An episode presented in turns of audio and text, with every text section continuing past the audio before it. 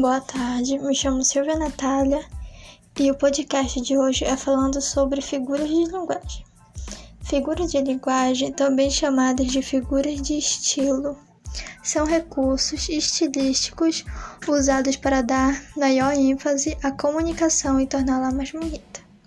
Dependendo da sua função, elas são classificadas em figuras de palavras ou semânticas figuras de pensamento, figuras de sintaxe ou construção, figuras de som ou harmonia, figuras de palavra. Vamos falar sobre metáfora. A metáfora representa uma comparação de palavras com significados diferentes e cujo termo comparativo fica subentendido na frase. Um exemplo: a vida é uma nuvem que voa. A vida é como uma nuvem que voa. Uso da metáfora em Meu amor é uma caravana de rosas vagando num deserto inefável. Comparação. Chamada de comparação explícita, ao contrário da metáfora, nesse caso, são utilizados conectivos de comparação, como assim, tal qual. Exemplo: seus olhos são como jabuticabas. Uso da comparação por meio do conectivo como o amor é uma flor e o amor é como o motor do carro. Metonímia. A metonímia é a transposição de significados considerando parte pelo todo. Autor pela obra. Exemplo: costumava ler costumava ler as obras de Shakespeare. Uso da metonímia que substitui o vocábulo, boi por cabeça de gado. Catácrase. A catácrase representa o emprego impróprio de uma palavra por não existir outra mais específica. Exemplo: embarcou há pouco no avião. Embarcar é colocar-se a bordo de um barco, mas como não há um termo específico para o avião, embarcar é utilizado.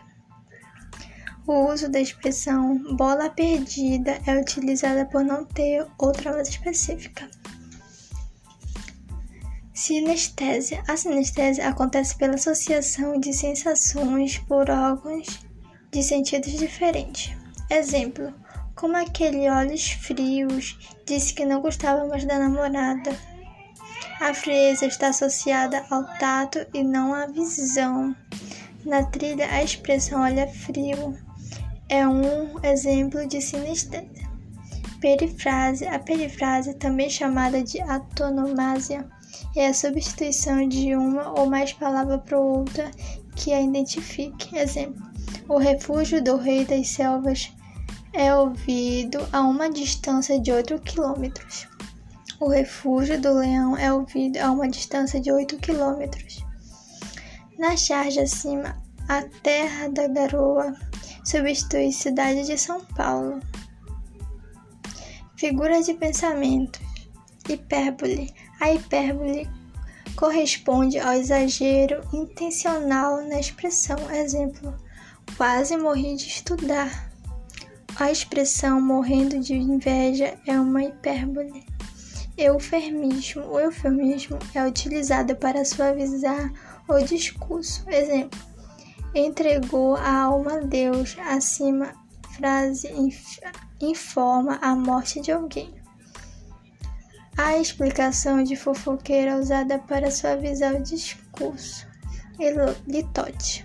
O litote representa uma forma de suavizar uma ideia Neste sentido, assemelha-se ao eufemismo, bem como a oposição da hipérbole. Exemplo: Não é que sejam mais companhias, disse o filho da mãe. Pelo discurso, percebemos que, apesar de as suas companhias não serem mais, também não são boas. Ironia: A ironia é a representação do contrário daquilo que se afirma. Exemplo: É tão inteligente que não acerta não acerta nada. Personificação. A personificação ou prosopopeia é a atribuição de qualidade e sentidos humanos aos seres irracionais. O jardim olhava as crianças sem dizer nada. Antitese. Antitese é o uso de termos que têm sentidos opostos. Exemplo: toda guerra finaliza por onde devia ter começado a paz. Paradoxo. O paradoxo representa o uso de ideias que têm sentido oposto, não apenas de termos, tal como no caso da antitese. Exemplo: estou cego de amor e vejo o quanto isso é bom. Como é possível alguém estar cego e ver? Cego de amor, então é um paradoxo. Gradação. A gradação é a apresentação de ideias que progridem de forma crescente, clímax ou decrescente, anticlímax. Exemplo: inicialmente calma, depois apenas controlada, até o ponto de tal nervosismo. No exemplo acima, acompanhamos a progressão da tranquilidade até o nervosismo. Apostrofe, apostrofe, a interpelação, interpelação feita com ênfase. Exemplo: o céu é preciso chover mais.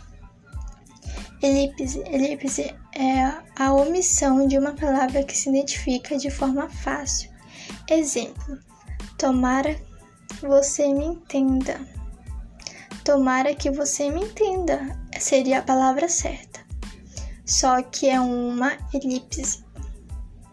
Zelgma. A zelgma é uma omissão de uma palavra pelo fato de ela já ter sido usada antes. Exemplo: fiz a introdução, ele a conclusão. Fiz a introdução, ele fez a conclusão. Hiperbato. O hiperbato é a alteração da ordem direta da oração. Exemplo: são como os anjos, os seus alunos, os seus alunos são como os anjos.